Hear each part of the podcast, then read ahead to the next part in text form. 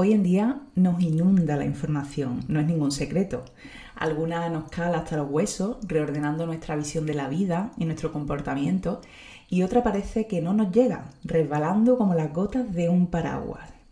En este quinto capítulo de Semilla quiero compartir contigo una historia con la que, utilizando precisamente una semilla como metáfora, te invito a reflexionar sobre qué mensajes arraigan en ti en estos momentos cuáles quieres dejar que echen raíces y cuáles no. Y por último, cómo puedes cultivarte para que la decisión de qué mensaje influyen en tu, en tu proyecto y en tu vida estén en tu mano.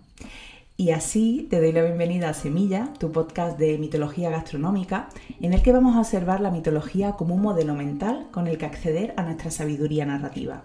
Yo soy Pepa Cartini, gastrónoma especializada en storytelling, Trabajo como copywriter, también como mentora en creatividad y estoy aquí para invitarte a cultivar tu propia historia.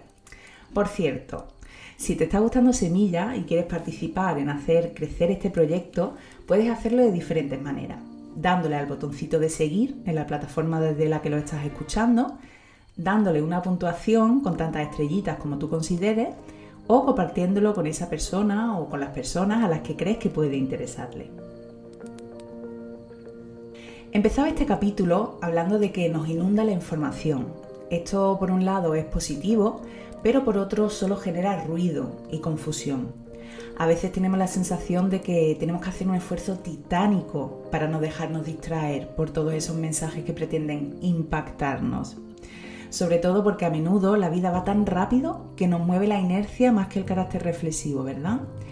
Parece que uno de los retos a los que nos enfrentamos como creadores hoy en día es al de encontrar el equilibrio entre, por una parte, seguir un camino propio sin dejarnos distraer y por otro, ser lo bastante flexibles para no caer en la rigidez y el dogmatismo.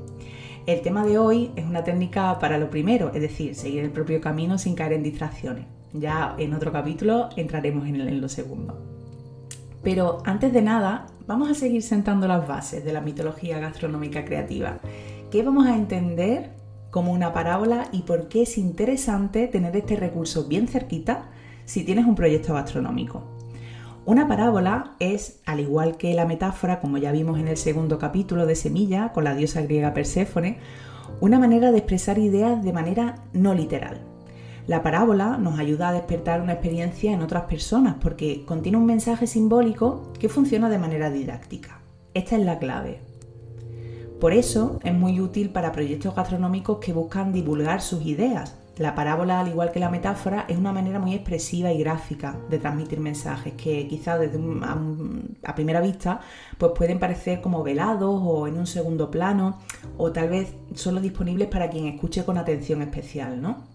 Conocer este recurso te puede ayudar tanto a tomar conciencia de las parábolas que te rodean y con qué fin se están utilizando, como aprender a dar forma a tus propias parábolas para transmitir tus ideas. Para esto es muy útil entrenar el pensamiento simbólico, que es lo que estamos haciendo ¿no? con este podcast de Semilla. Si no has escuchado ese segundo capítulo que te decía, te recomiendo que lo hagas porque en él hablo con algo más de profundidad sobre este tema. Pero ahora que ya nos hemos, bueno, más que adentrado, asomado un poquito al mundo de la parábola, ¿Cómo se construye?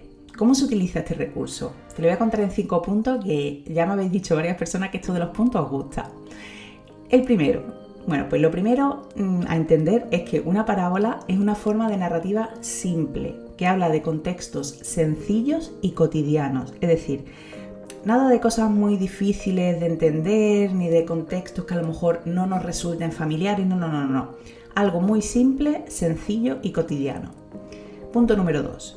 Utiliza una gran cantidad de metáfora. Es decir, no, nos movemos ¿no? En, en el ámbito de lo metafórico. Punto número 3. Tiene un carácter didáctico, es decir, contiene una moraleja. Esto es importante también porque muchas veces ya lo hemos comentado, ¿no? Lo importante que es saber qué quiero contar antes de ponerme a escribir, ¿no? Antes de ponerme a comunicar, bueno, tener claro qué quiero contar, cómo puedo contarlo a través de una parábola en este caso, ¿no? La parábola se construye, con esto me voy ya al punto número 4, se construye en tres actos. El primero evoca un ambiente, que ya decíamos que era sencillo, cotidiano, ¿no? El segundo acto describe una acción y el tercer acto relata sus resultados. Aquí tendríamos ya como implícita esa moraleja, ¿no? Y el punto número 5, finalmente, pues decir que mm, la parábola, como hemos visto en los últimos puntos, es una narración minimalista. Evita detenerse en detalles que no refuercen esa moraleja, ¿no? Es una narración que va al grano. Por eso también es tan interesante, ¿no? En, en los momentos actuales en los que parece que tenemos una atención de cuánto, de 3 segundos, 4 segundos, pues utilizar parábolas porque es verdad que en muy poco espacio, tanto de tiempo como de, de texto, ¿no? si estamos escribiendo, podemos transmitir un mensaje amplio.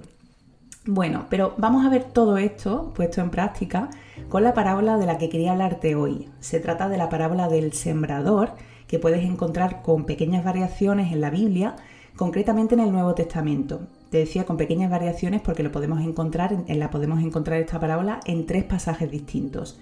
En Mateo, capítulo 13, de los versículos del 2 al 9, en Marcos, capítulo 4, en los versículos del 1 al 9, y en Lucas, capítulo 8, en los versículos del 4 al 8. La versión que voy a contarte es la que aparece en Mateo, no por nada, sino porque es la primera que aparece, y dice así. Salió el sembrador a sembrar, y al echar la semilla, parte cayó junto al camino, vinieron los pájaros y se la comieron. Otra parte cayó en terreno pedregoso, donde no había mucha tierra y brotó pronto, por no ser hondo el suelo, pero al salir el sol se agostó y se secó porque no tenía raíz. Otra parte cayó entre espinos. Crecieron los espinos y la ahogaron. Otra, en cambio, cayó en buena tierra y comenzó a dar fruto. Una parte un ciento, otra el 60 y otra el 30. La explicación que encontramos en este capítulo es la siguiente. Bueno, pues hay quien oye el mensaje pero no lo entiende, viene otra idea y lo arranca, lo dispersa, lo ahoga. Este es como la semilla que, bueno, en este caso estamos hablando de esa semilla que cae al borde del camino, ¿no? Luego lo sembrado eh, sobre terreno pedregoso, pues hace alusión al que oye la palabra y al momento parece que la recibe con alegría, pero no tiene en sí esa raíz, ¿no? No arraiga, sino que es inconstante, tropieza enseguida, cae. Luego está lo sembrado entre cardos o entre espinos, ¿no? Que es el que oye la palabra, pero las preocupaciones de este mundo, la seducción de las riquezas, ahogan la palabra y queda estéril. Y por último, lo sembrado en buena tierra, pues el que oye la palabra, la entiende, fructifica y produce pues lo que cada uno pueda, el ciento, el 60 o el 30. Bueno, pero vamos a llevarnos, lo que te quería proponer en este capítulo es llevarnos esta parábola a nuestro mundo, que decíamos inundado de información, ¿no? Y concretamente al contexto, pues, de la creatividad gastronómica, ¿no? En el contexto en el que nosotros nos movemos.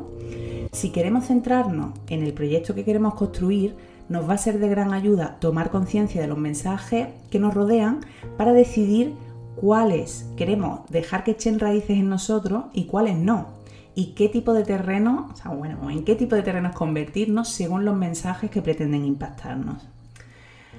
Mm, no sé si ya te has dado cuenta, pero lo que te propongo un poco es darle la vuelta a la tortilla, a, bueno, o en este caso la vuelta a la parábola, y hacer una interpretación que sirva a nuestra situación. Sabemos, eh, está claro, ¿no? Lo decía al principio, sabemos que viene del contexto de la Biblia y que aquí se interpreta pues en base a cómo nos llega o no el mensaje de Jesús, que se entiende como un mensaje positivo, pero en este episodio te propongo una lectura diferente de esta parábola y es la de decidir qué terreno ser en función del mensaje que pretende impactarnos. La pregunta a hacerse entonces sería, la pregunta que, principal, ¿no? antes de meternos en, este berenjenal en el que estamos, es en qué tipo de terreno me voy a convertir momentáneamente ante este mensaje. O eh, al llegar este mensaje a mí, con qué terreno se va a encontrar. ¿Qué quiere decir esto? Bueno, ¿sería un terreno, ese terreno que decía al borde del camino? Pues mm, en este caso sería para el mensaje que me llega, pues si no me convence, que yo tengo mis propias ideas sobre el tema en cuestión, o lo interpreto, interpreto las cosas de otro modo, o que para mí son diferentes, bueno, pues voy a ser el terreno del borde del camino. ¿Seré quizás el terreno pedregoso? Esto sería estar abiertos a recibir el mensaje, pero si mi visión o mi intuición me avisan de que no va conmigo, no voy a dejar que eche raíces en mí.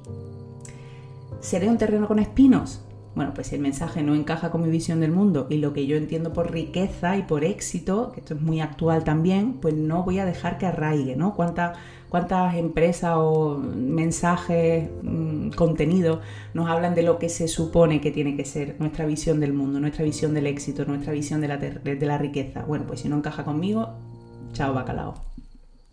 Y por último, ¿seré una tierra apta para el cultivo? Bueno, pues en ese caso oiré el mensaje, lo reflexionaré para entenderlo y al ir en consonancia con mi visión o al entender que puede ser positivo para evolucionar, lo voy a convertir en tantos frutos como para mí sea posible.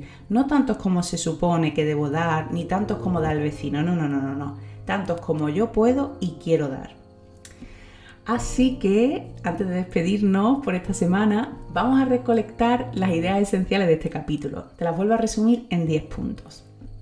El punto número uno sería que, bueno, sabemos nuestro contexto actual. Hoy en día nos inunda la información. Esto es así, ¿no?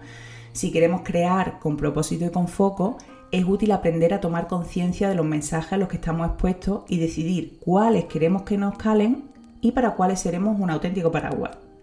Punto número 2 es interesante encontrar el equilibrio entre seguir el propio camino y no caer en la rigidez y el dogmatismo. Punto número 3. Una parábola es una manera de expresar ideas de manera no literal y se mueve en el mismo universo que la metáfora. Punto número 4. Es un recurso expresivo muy útil para marcas con un carácter didáctico, ¿no? que pretenden promover un mensaje, que pretenden eh, compartir eh, una idea ¿no? y que calen los demás. Punto número 5 para construir una parábola es interesante tener en cuenta estos cinco puntos. El primero, lo primero es entender que una parábola es una forma de narrativa simple, que habla de contextos sencillos y cotidianos. Decíamos también que utiliza gran cantidad de metáfora, que tiene un carácter didáctico eh, conteniendo una moraleja, que se construye en tres actos. Primero, evoca un ambiente, describe una acción y relata sus resultados.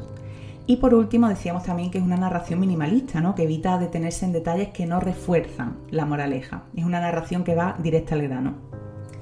Pero vamos con el punto número 6. Hemos apreciado todos estos puntos que decíamos en la parábola del sembrador, una parábola que podemos encontrar en el Nuevo Testamento de la Biblia. Punto número 7. Aunque en la Biblia la interpretación propuesta gira en torno a qué terreno ser para recibir el mensaje de Jesús, en el contexto en el que nos movemos como creadores gastronómicos, te propongo otra interpretación, otra lectura. Punto número 8.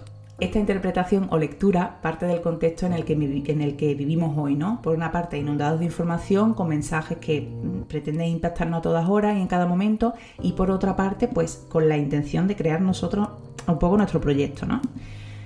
Eh, punto número 9. Para navegar por este contexto, sin olvidar tu propio camino, pues te proponía primero identificar el mensaje que busca crear un impacto en ti para después decidir qué terreno quieres ser en función del efecto que quieres que tenga ese mensaje sobre ti. Y punto número 10.